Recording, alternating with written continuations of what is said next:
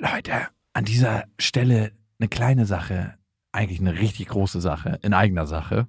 Und zwar sind wir dieses Jahr auf Tour Mhm. im September.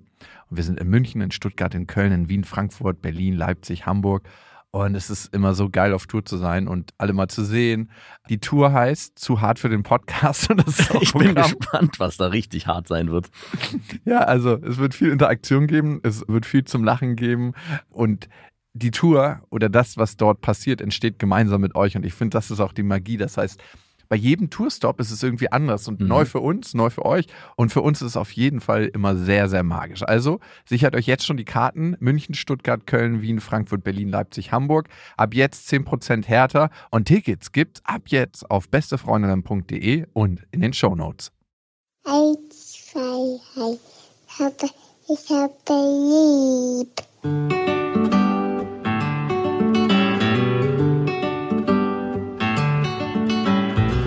Das sind beste Vaterfreuden. Keine bösen Wörter.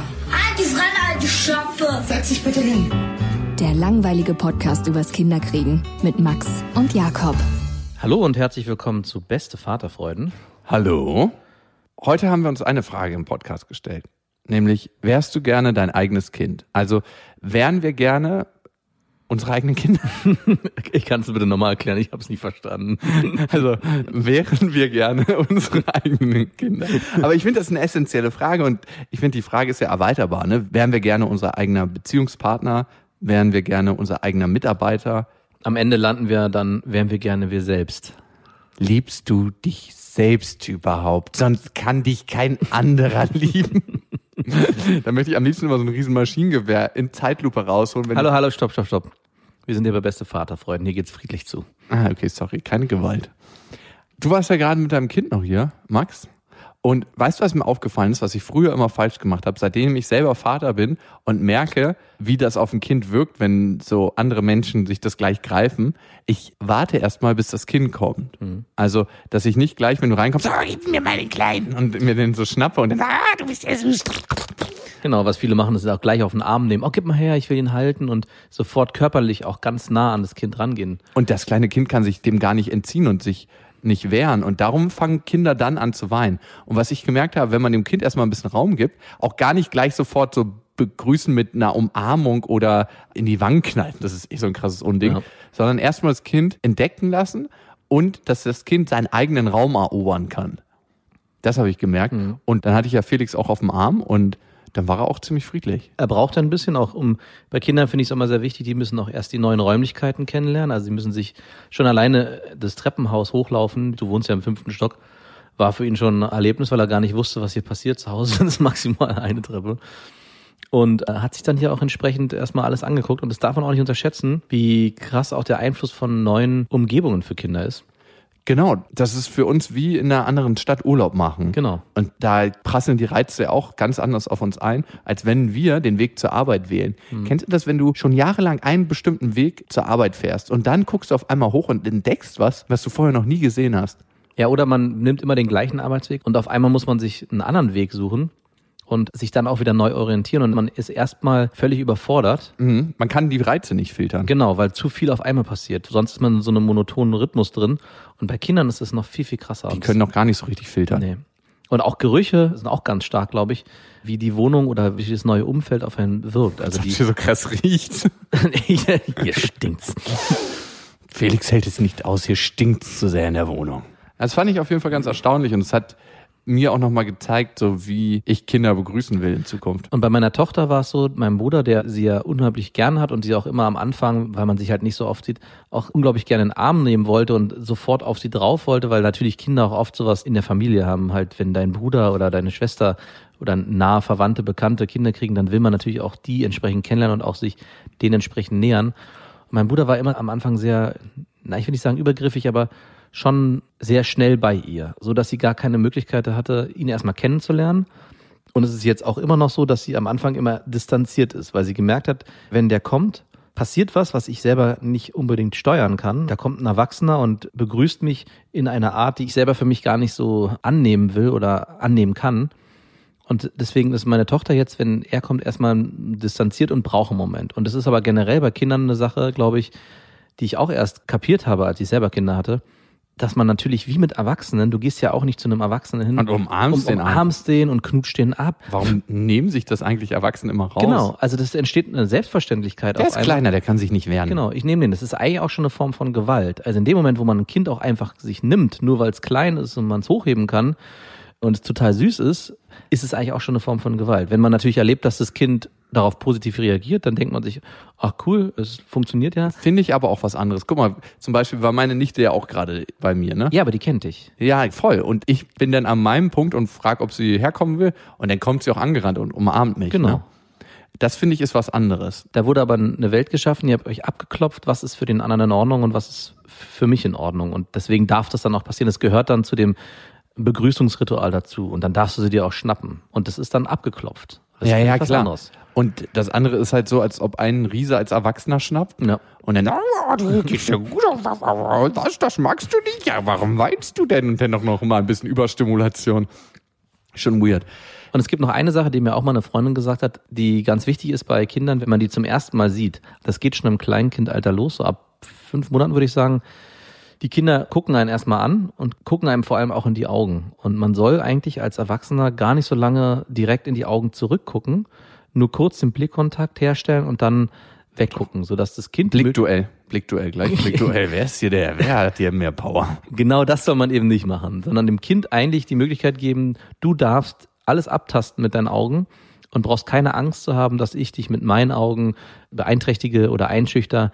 Du musst sozusagen keine Angst haben von mir. Und das ist, glaube ich, generell ein guter Rat, wenn man das Gefühl hat, ein Kind entzieht sich gleich. Lass das Kind erstmal nicht nur durch Berührung, sondern auch durch alle Sinne den Erwachsenen kennenlernen. Mhm, sehe ich voll. Ich bin ja im Moment quasi auf mich alleine gestellt. Meine Freundin ist eine Woche zu ihrer Mama gefahren, Urlaub machen. Und ich habe gemerkt, dass es richtig in mir hochgekommen ist, so nach ein paar Tagen. Und eigentlich hieß es, sie ist zwei Wochen weg, was ich so in der Phase, meine Tochter ist jetzt vier Monate, mega lang finde. Und ich habe einfach gemerkt, dass ich total Sehnsucht habe und bin nach sechs Tagen hingefahren. Und ich hatte ein bisschen Angst, weil ich nicht wusste, ob sie fremdelt, ne, ob meine Tochter dann fremdelt. Und ich bin ins Zimmer reingekommen und es war alles so mega ruhig, weil es ja irgendwie immer so heilig und ruhig ist, wenn ein Baby da ist. Und dann habe ich mich so ein bisschen rangetastet und habe sie nicht gleich so geschnappt und geknuddelt. Und dann habe ich aber gemerkt, dass sie sich super krass gefreut hat, als sie mich entdeckt hat. Und es war so ein schöner Moment, als sie dann so gleich angefangen hat zu lachen. Und dann hatten wir auch sofort wieder unsere Ebene. Aber mir ist es dann, so weiß ich nicht, 10, 20 Sekunden später irgendwie richtig hochgekommen, weil ich gemerkt habe, wie viel Entwicklungsschritte sie durchgemacht hat in den fünf, sechs Tagen, die ich alle verpasst habe. Ja. Es ist so wie was Unwiederbringbares, als ob die Freunde auf einer geilen Party waren und man war nicht mit. nee, aber ich sage immer, mir ist es hochgekommen, ich musste natürlich nicht brechen, aber irgendwie war in dem Moment auch was krass Trauriges.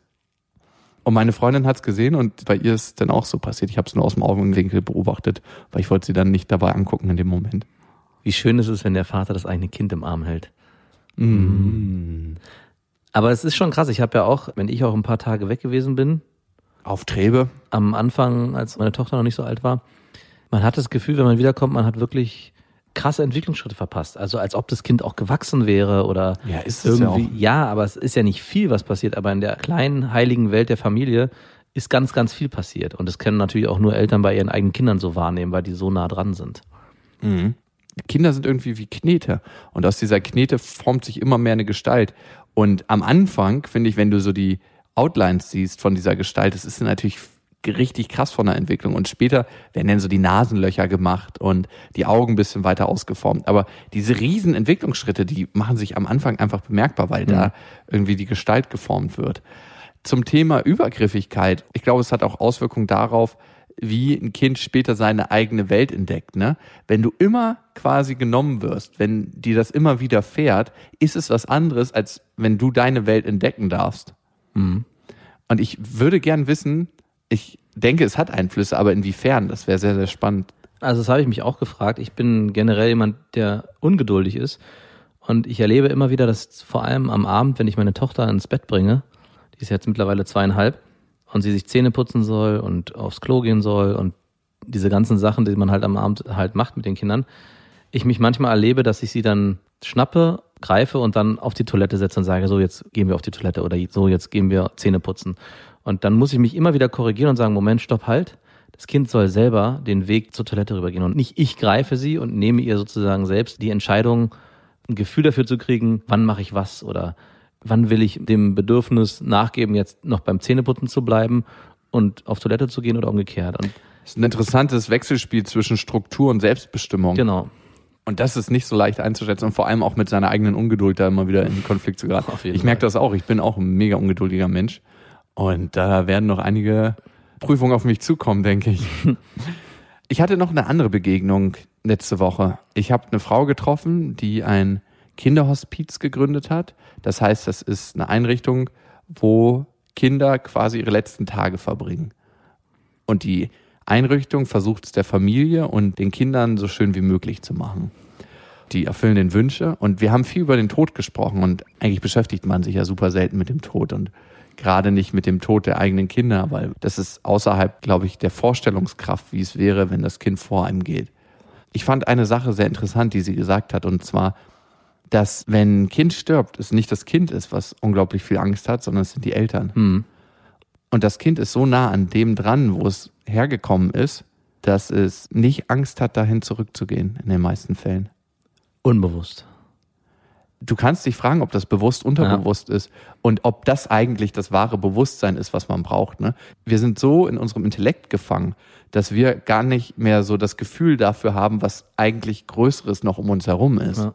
Und es kann sein, dadurch, dass Kinder halt noch nicht in ihrem Intellekt, in ihrem Kopf so gefangen sind, haben sie viel mehr die Verbindung zu allem. Und darum fühlt sich das auch für die natürlicher an. Ja, Und das hat für mich total Sinn gemacht.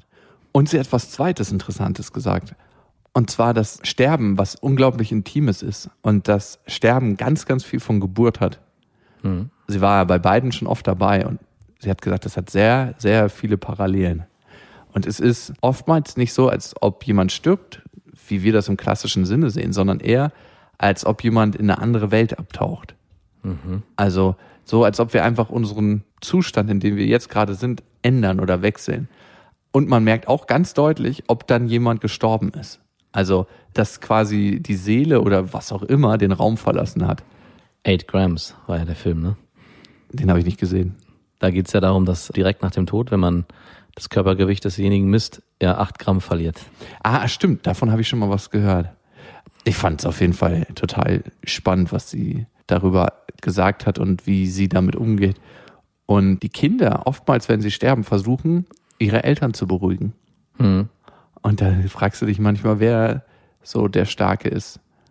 Also ich glaube auch, dass Kinder eigentlich in der Situation gar nicht so ein Problem damit haben, weil die, wie du schon gesagt hast, noch gar nicht in diesem intellektuellen Stadium sind, auch Angst zu benennen in der Form, wie wir es wahrscheinlich machen Vergeistigt sind und sie nicht vergeistigt sind und dem Ganzen auch einen viel höheren Stellenwert beizumessen, als es eigentlich am Ende ist. Und wahrscheinlich sind deswegen Kinder, wie du schon gesagt hast, näher an dem Ganzen dran. Und sie hat ja schon alle Altersklassen sterben sehen und sie meinte, die meiste Angst haben eigentlich alte Menschen, wo man merkt, dass sie nicht das Leben geführt haben, was sie eigentlich führen wollten. Mhm. Und wenn sie so das bereuen, was sie hier auf der Welt gemacht haben und hinterlassen haben. Und da glaube ich, geht es nicht um Angst vor der Hölle oder irgendwas, sondern einfach auf sein Leben zurückblicken und zu merken, ich habe da eine ganze Weile verschenkt oder Ich bin noch nicht fertig, fällt mir so als Schlagwort ein. ich habe hier den Popo noch gar nicht abgewischt. Meine Aufgabe ist noch nicht erledigt, vielleicht auch so. und vielleicht auch nie die eigene Aufgabe gefunden Mhm. haben. Ne? Ich meine, das ist ja auch so ein Thema, ne? die eigene Aufgabe, das ist auch heutzutage immer so groß. Ne? Gibt es die eigene Aufgabe überhaupt? Wie ist es, sein eigenes Leben wirklich zu leben, sich zu verwirklichen in der Sache? Ich glaube, das ist manchmal viel kleiner und ganz anders, als wir das erwarten. Also als Beispiel, ich habe letztens eine Frau getroffen, die ist Köchin und die bringt damit Lebensmittel zu anderen Menschen und bringt Menschen zusammen. Und ich dachte mir, wow, was für ein geiler, erfüllender Job. Und das, finde ich, wird gar nicht so groß gewertschätzt, wie es eigentlich ist. Mhm. Und das kann eine totale Erfüllung sein, Nahrungsmittel zum Leben anderen Menschen zu bringen. Ihr könnt uns natürlich abonnieren auf dieser iTunes und Spotify. Auf iTunes lasst gerne einen Kommentar da, da freuen wir uns immer sehr. Mhm. Und abonniert uns auf Instagram unter beste Vaterfreuden. Oh Gott, du machst ja immer deine Stories. Ey, dich erfüllt das, ne? Mhm, ich kriege auch schöne Kommentare da drauf. Ist das eigentlich ein gutes Gefühl, wenn du so eine Story gemacht hast von dir und deinen Kindern und du kriegst da so einen Kommentar drauf? Es ist sowieso eine generell eine äh, sensible Frage, mit der ich mich gerne auch hier noch im Podcast auseinandersetzen will. Das Thema, sollte man seine Kinder im Internet zeigen und auch auf Instagram? Du zeigst ja nicht die Gesichter, ne? Ich zeige nicht die Gesichter. Man hat zwar jetzt schon ein paar Mal so ein bisschen von der Seite und auch von oben. Und ich habe selber auch noch keine richtige hundertprozentige Antwort darauf gefunden, aber es kristallisiert sich immer mehr heraus. Hm. Ja, ich habe da auch nicht eine hundertprozentige Antwort zu. Das ist in Teilen auch die Antwort. Auf der einen Seite ist es übergriffig, wie die Umarmung in den persönlichen Raum von Kindern eintreten. Ja. Auf der anderen Seite finde ich, sollte es auch was ganz Natürliches sein. So, jetzt machen wir das Thema ja gar nicht auf, Ja, stimmt. sonst verschießen wir hier zu viel Pulver. Wärst du gern dein eigenes Kind? Jein. Manchmal denke ich auf jeden Fall.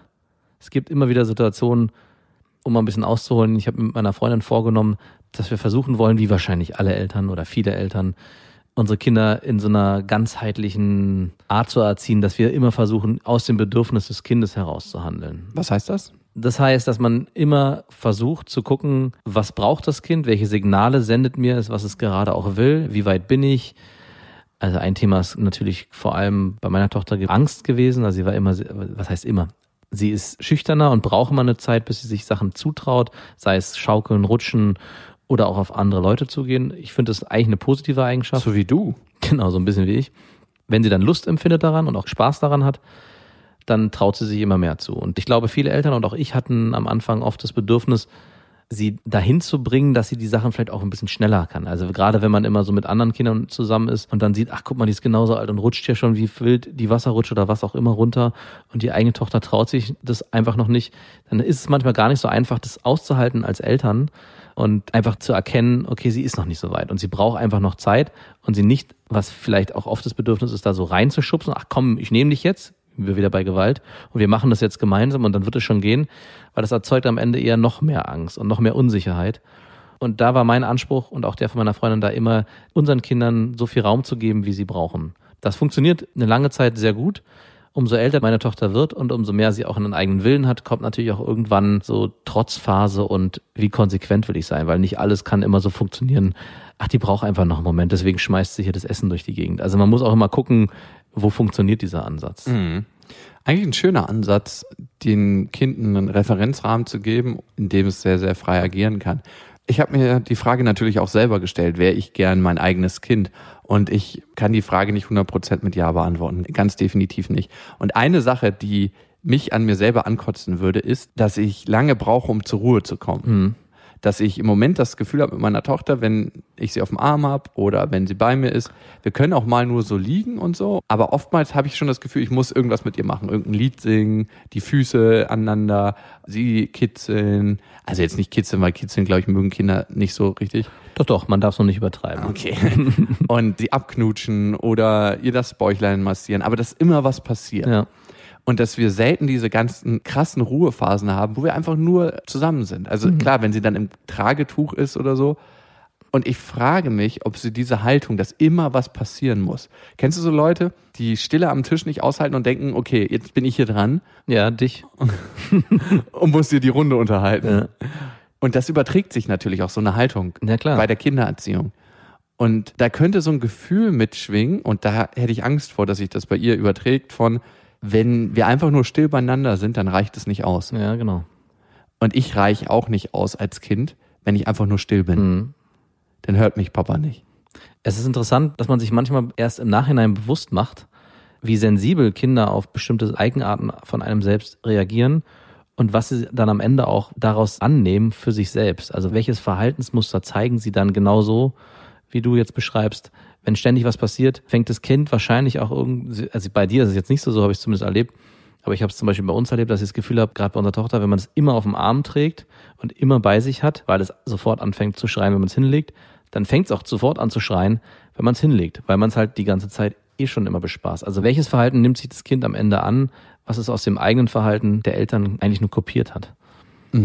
Und wie es auch das kopiert, das eigene Mhm. Verhalten, ne? Es ist ja nicht immer so eine eins zu eins Übertragung, sondern aus einer bestimmten Art und Weise, Mhm. wie mein Vater in seiner Umwelt agiert, nehme ich mir mein eigenes Päckchen, weil das Genau. ist ja eigentlich ein Samen-Boden-Prinzip, ne? Genau.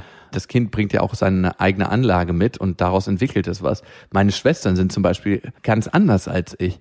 Also ich versuche mal, mich wenig von meiner Außenwelt definieren zu lassen. Das heißt, ich versuche meine Außenwelt, wenn sie mir nicht gefällt, so umzubiegen und zu gestalten, dass ich in ihr zurechtkomme. Mhm. Also mir das nehmen, was mir zusteht, mal ganz, ganz extrem gesprochen. Und das ist natürlich in manchen Aspekten auch ein bisschen hässlich.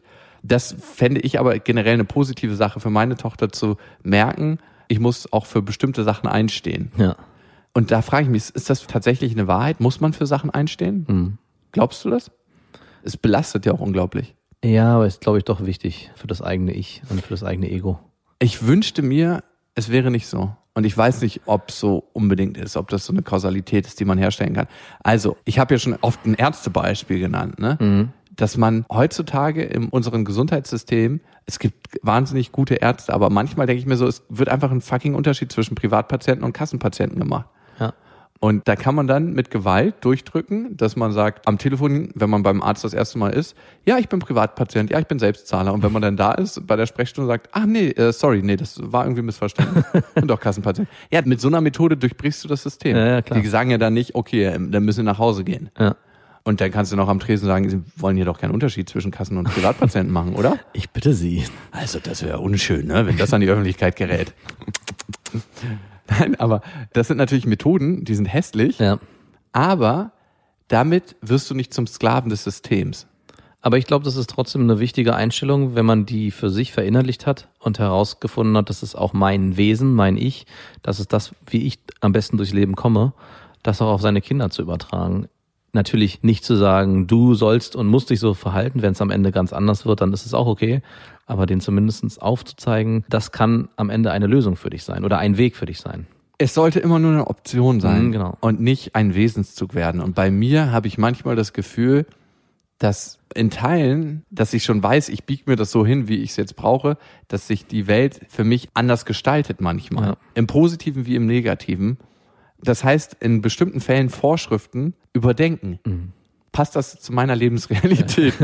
Und spätestens, wenn deine Tochter dann vor dir sitzt und sagt, nein, Papa, das esse ich nicht, da habe ich keinen Bock drauf, spätestens dann bist du mit der Realität dann selbst konfrontiert. Das ist ja das Geile. Man erzieht sich quasi seine eigenen kleinen Gegner und kriegt dann seine eigenen Themen im Leben, die man so hat, nochmal ganz krass gespiegelt durch Ja. seine Kinder. Und das finde ich so heftig. Meine eine kleine Schwester, die hat so einen richtigen kleinen Rabauken. Mm. Ich war letztens mit dem Einkaufen und das war richtig krass. Also ich habe ihm gesagt, hey du, lass die Erdbeeren bitte liegen, weil die zermatschst du mit deinen kleinen Fingern. Und der hat einfach eine Erdbeerpackung genommen und die fallen gelassen. Und erst rechts am Matsch, hätte ich jetzt gedacht. Nee, er hat nicht so richtig mit Absicht gemacht, aber er hat die einfach fallen lassen. Und dann dachte ich, was willst du jetzt machen? Ja, so richtiger Tyrannen-Move. und dann habe ich gesagt, du, ich fange dich und dann setze ich dich in den Kinderwagen und er ist einfach durch das ganze Einkaufsding gepäst und ich musste ihm hinterher Natürlich. Du hast ein Spiel, aber das ist. Äh, Ja, und er fand's lustig und ich, Genau. Teile in mir fanden es auch lustig. Und das hat er gespürt, bin ich mir sicher. Und anstatt eine Konsequenz draus zu machen, hast du ein Spiel draus gemacht. Ich glaube, das ist auch oft was Vätern passiert. Und dann kriegen sie zornige Blicke von den Müttern. Ich habe es auch erlebt. Und schon öfters, dass es Situationen gibt. Es macht doch so einen Spaß, wenn meine Tochter abends am Tisch sitzt und irgendwie rumblödelt. Und eigentlich wir am Tisch natürlich vernünftig, wenn wir essen, dann essen wir und machen hier keinen Quatsch. Aber wenn dann so eine Situation. eigentlich? Wenn es nicht genau, so sitze ich dann da. Wer hat eigentlich diese bescheuerte Regel aufgestellt? Nicht ich. Aber ein Aspekt, den ich dazu nochmal einbringen wollte, ist, ich habe mich auch schon oft gefragt, wie es wohl wäre, wenn man seine Kinder gar nicht erzieht. Also wenn man denen keine Orientierung gibt, sondern du musst jetzt hier alles selber herausfinden. Laissez-faire nennt man diesen Ja, ich weiß. So gar nicht, ich gebe dir keine Grenzen, ich gebe dir keine Richtlinie, sondern du musst selbst für dich herausfinden, was dein Weg ist. Du bist eigentlich nur eine Hülle und musst sie selber füllen und ich gebe dir keinen Input. Das kann man nicht. Es, Nein, das natürlich nicht. nicht. Also es geht selbst nicht, wenn du es vorhättest.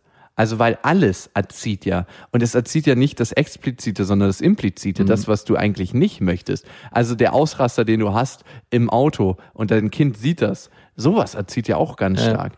Oder wie du mit anderen Menschen umgehst, wie liebevoll du zu deiner Partnerin bist. Und da muss ich sagen, zur Frage, wärst du gern dein eigenes Kind? Ich glaube, ich bin sehr liebevoll mit meiner Tochter so. Mhm. Also, dass ich sehr behutsam mit ihr bin, dass ich sie natürlich sehr oft knuddel, aber auch da gucke, mag sie das noch, weißt Ja. du, das hundertste Mal. Buh. Oder sie mag das sehr gerne zwischen Ohr und Hals. Ja, welches Kind nicht? Ja gut, es piekt auch immer ein bisschen. Es wird dann, kriegt dein Kind auch immer so ein bisschen einen roten Ausschlag davon? Bisschen. Wir sind ja beides Bartträger, das ist nicht so angenehm.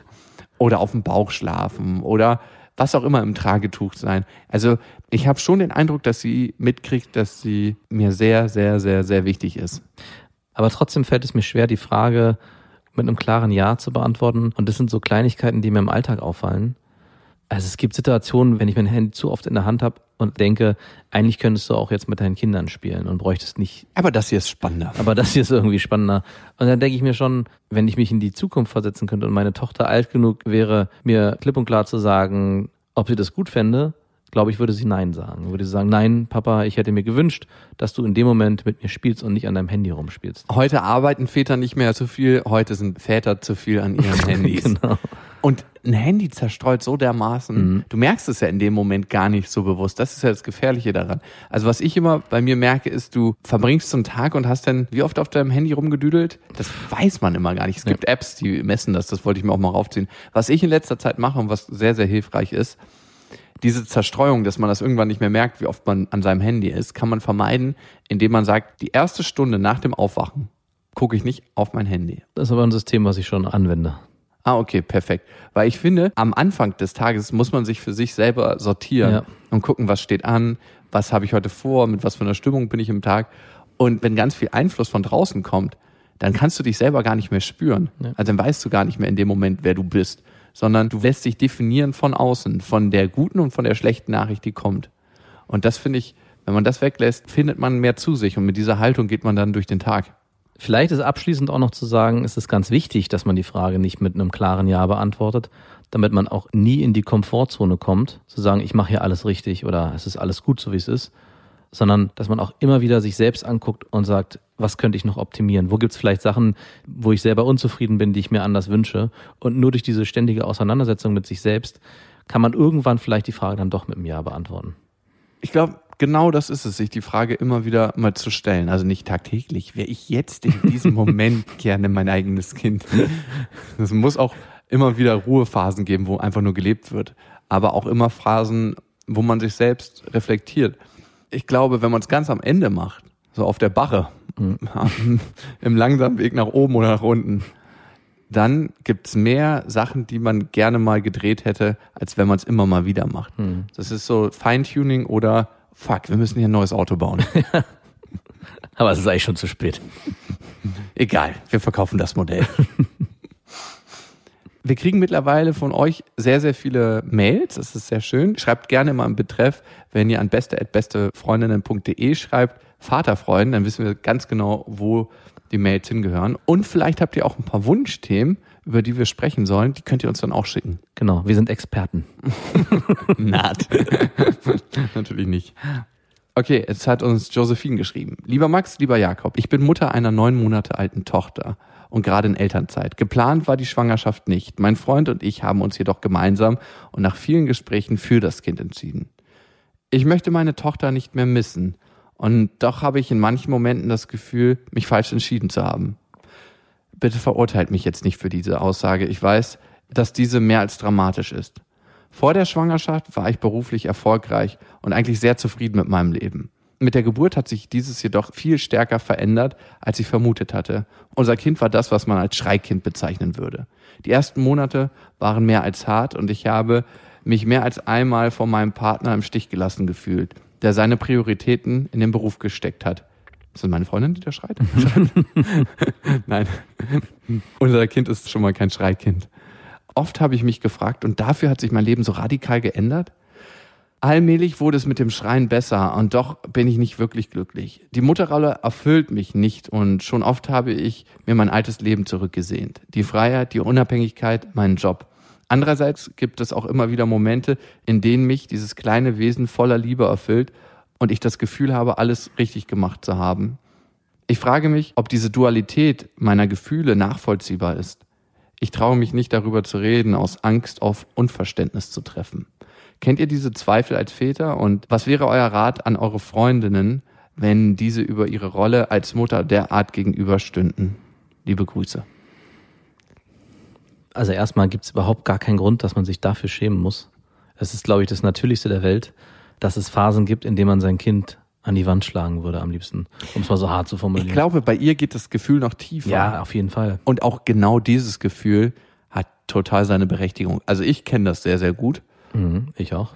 dass es einfach ganz oft Momente gibt. Das ist jetzt nicht immer, immer, immer natürlich, aber es gibt oft Momente, wo man sich einfach sagt, wow, ich hätte lieber Bock auszuschlafen oder wow, ich hätte gern diese Unabhängigkeit von früher, dass ich jetzt morgen entscheide, drei Monate in Urlaub zu fahren. Ja. Macht man ja eh nie. Ist aber, muss man sagen. aber dieses Gefühl, man könnte. Also das ist ja auch der Grund, warum sich Leute Geländeautos in der Stadt kaufen, weil sie das Gefühl haben, sie könnten, aber es dann trotzdem nie machen, weil sie so viel in ihrem Job sind, um diesen Geländewagen zu finanzieren, dass sie nie ins Gelände fahren. Aber dieses Gefühl, man könnte, das ist natürlich ein Stück weit anders mit dem Kind. Und ich glaube, es geht jedem so, aber es reden so wenig Leute Ja. drüber. Ich hatte am Anfang das Gefühl, dass es mir irgendwie unangenehm war, einen Kinderwagen zu schieben oder auch das Kind in der Babytrage zu haben. Man sieht ja immer wieder Väter, die so ganz stolz erfüllt so laufen wie Gockel, speziell so alte Väter, so Väter ab 45, wo Ja. man sich denkt, ist das jetzt sein Enkelkind oder ist das sein Kind? Ich meine, mein Vater hat sein letztes mit 48 gekriegt, also ähm, der Stößel hat noch funktioniert. Aber trotzdem war es mir irgendwie unangenehm, mit einem Kind in der Öffentlichkeit gesehen zu werden. So, jetzt beginnt für dich das Spießerleben, Jakob. Jetzt bist du einer von ihnen.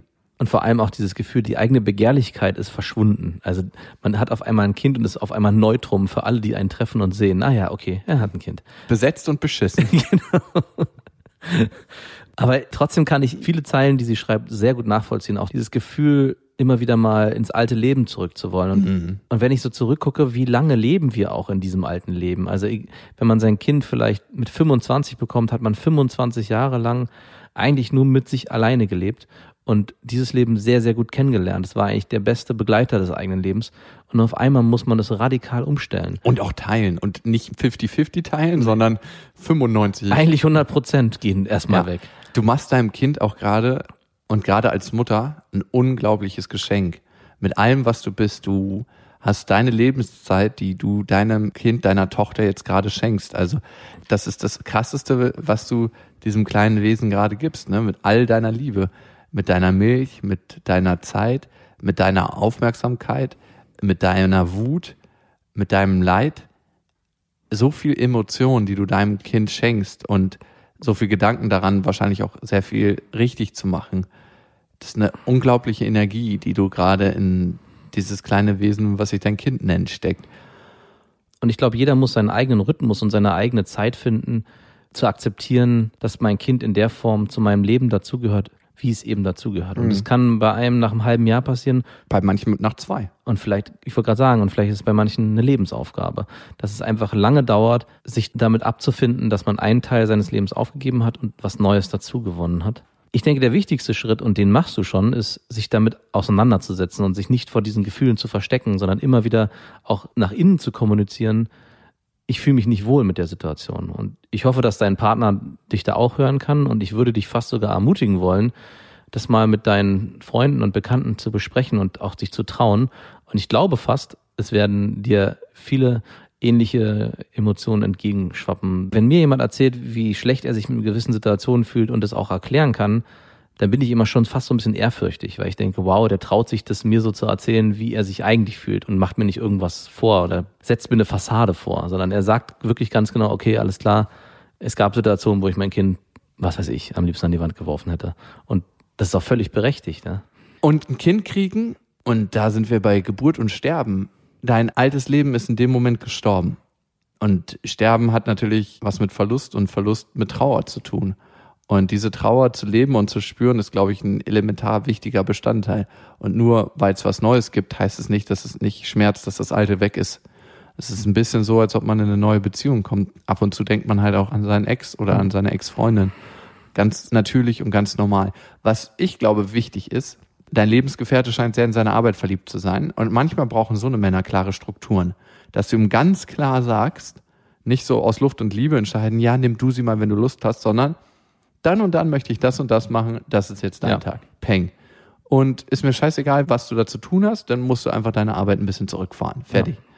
Und wenn du glaubst, das kann nicht warten, dann hast du dich geschnitten, weil die Welt kann auf dich verzichten. Zumindest die Arbeitswelt. Aber deine Tochter, die nicht. Gut gesprochen.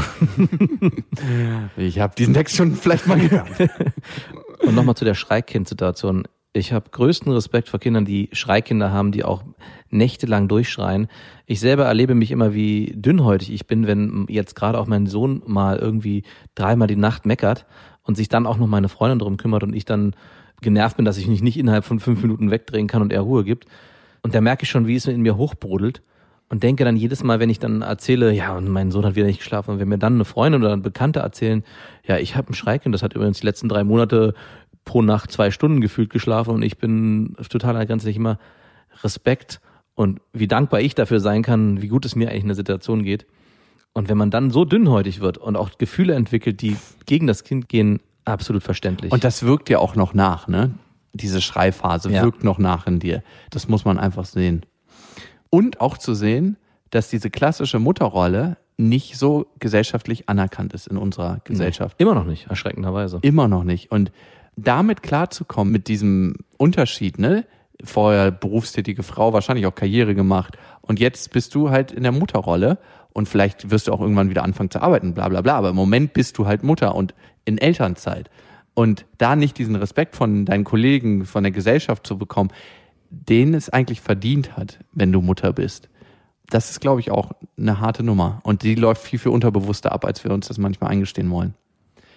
Also, wenn ihr für uns ein Thema habt, wenn ihr euch gerade mit einer Sache rumschlagt, schickt uns die gerne an beste at bestefreundinnen.de Stichwort Vaterfreuden. Und wenn ihr mal was machen wollt ohne eure Kinder, dann können wir euch nur das Auf die Ohren Festival empfehlen.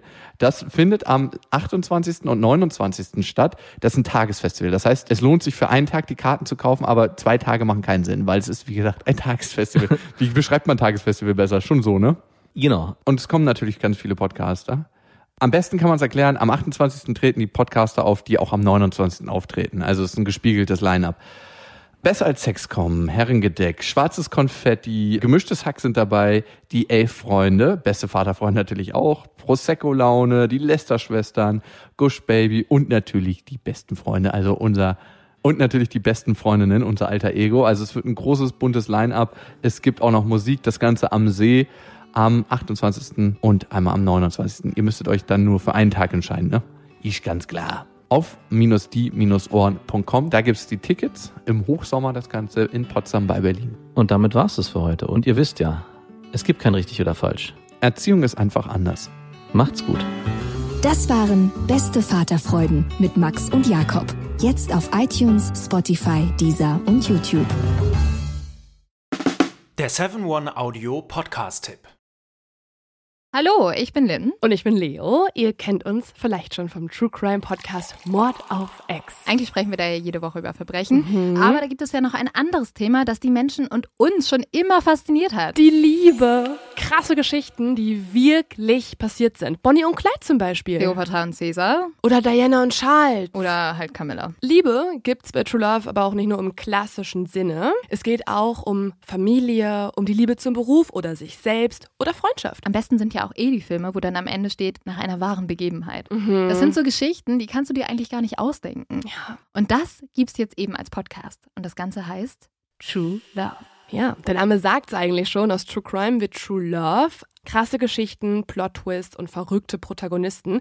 Es ist also in anderen Worten ein Podcast für alle, die True Crime hassen, aber auch für alle, die True Crime lieben. Macht euch bereit für ein neues Podcast-Genre, True Love. Oh, ich kann es gar nicht abwarten, euch die Geschichte zu erzählen von zum Beispiel dem Jungen, der nach seiner Mutter gesucht hat. Jahrelang, auch wenn ich wahrscheinlich dabei heulen werde. Oder die Geschichte von Sissy. Also der Film ist nichts dagegen. Ab dem 20. Oktober, überall wo es Podcasts gibt, True Love. Echte Geschichten, wahre Liebe. Voller Werbespruch, oder? Ja, aber es ist ja auch schön. Der Podcast macht ja glücklich. Ja, deswegen jetzt am besten direkt abonnieren.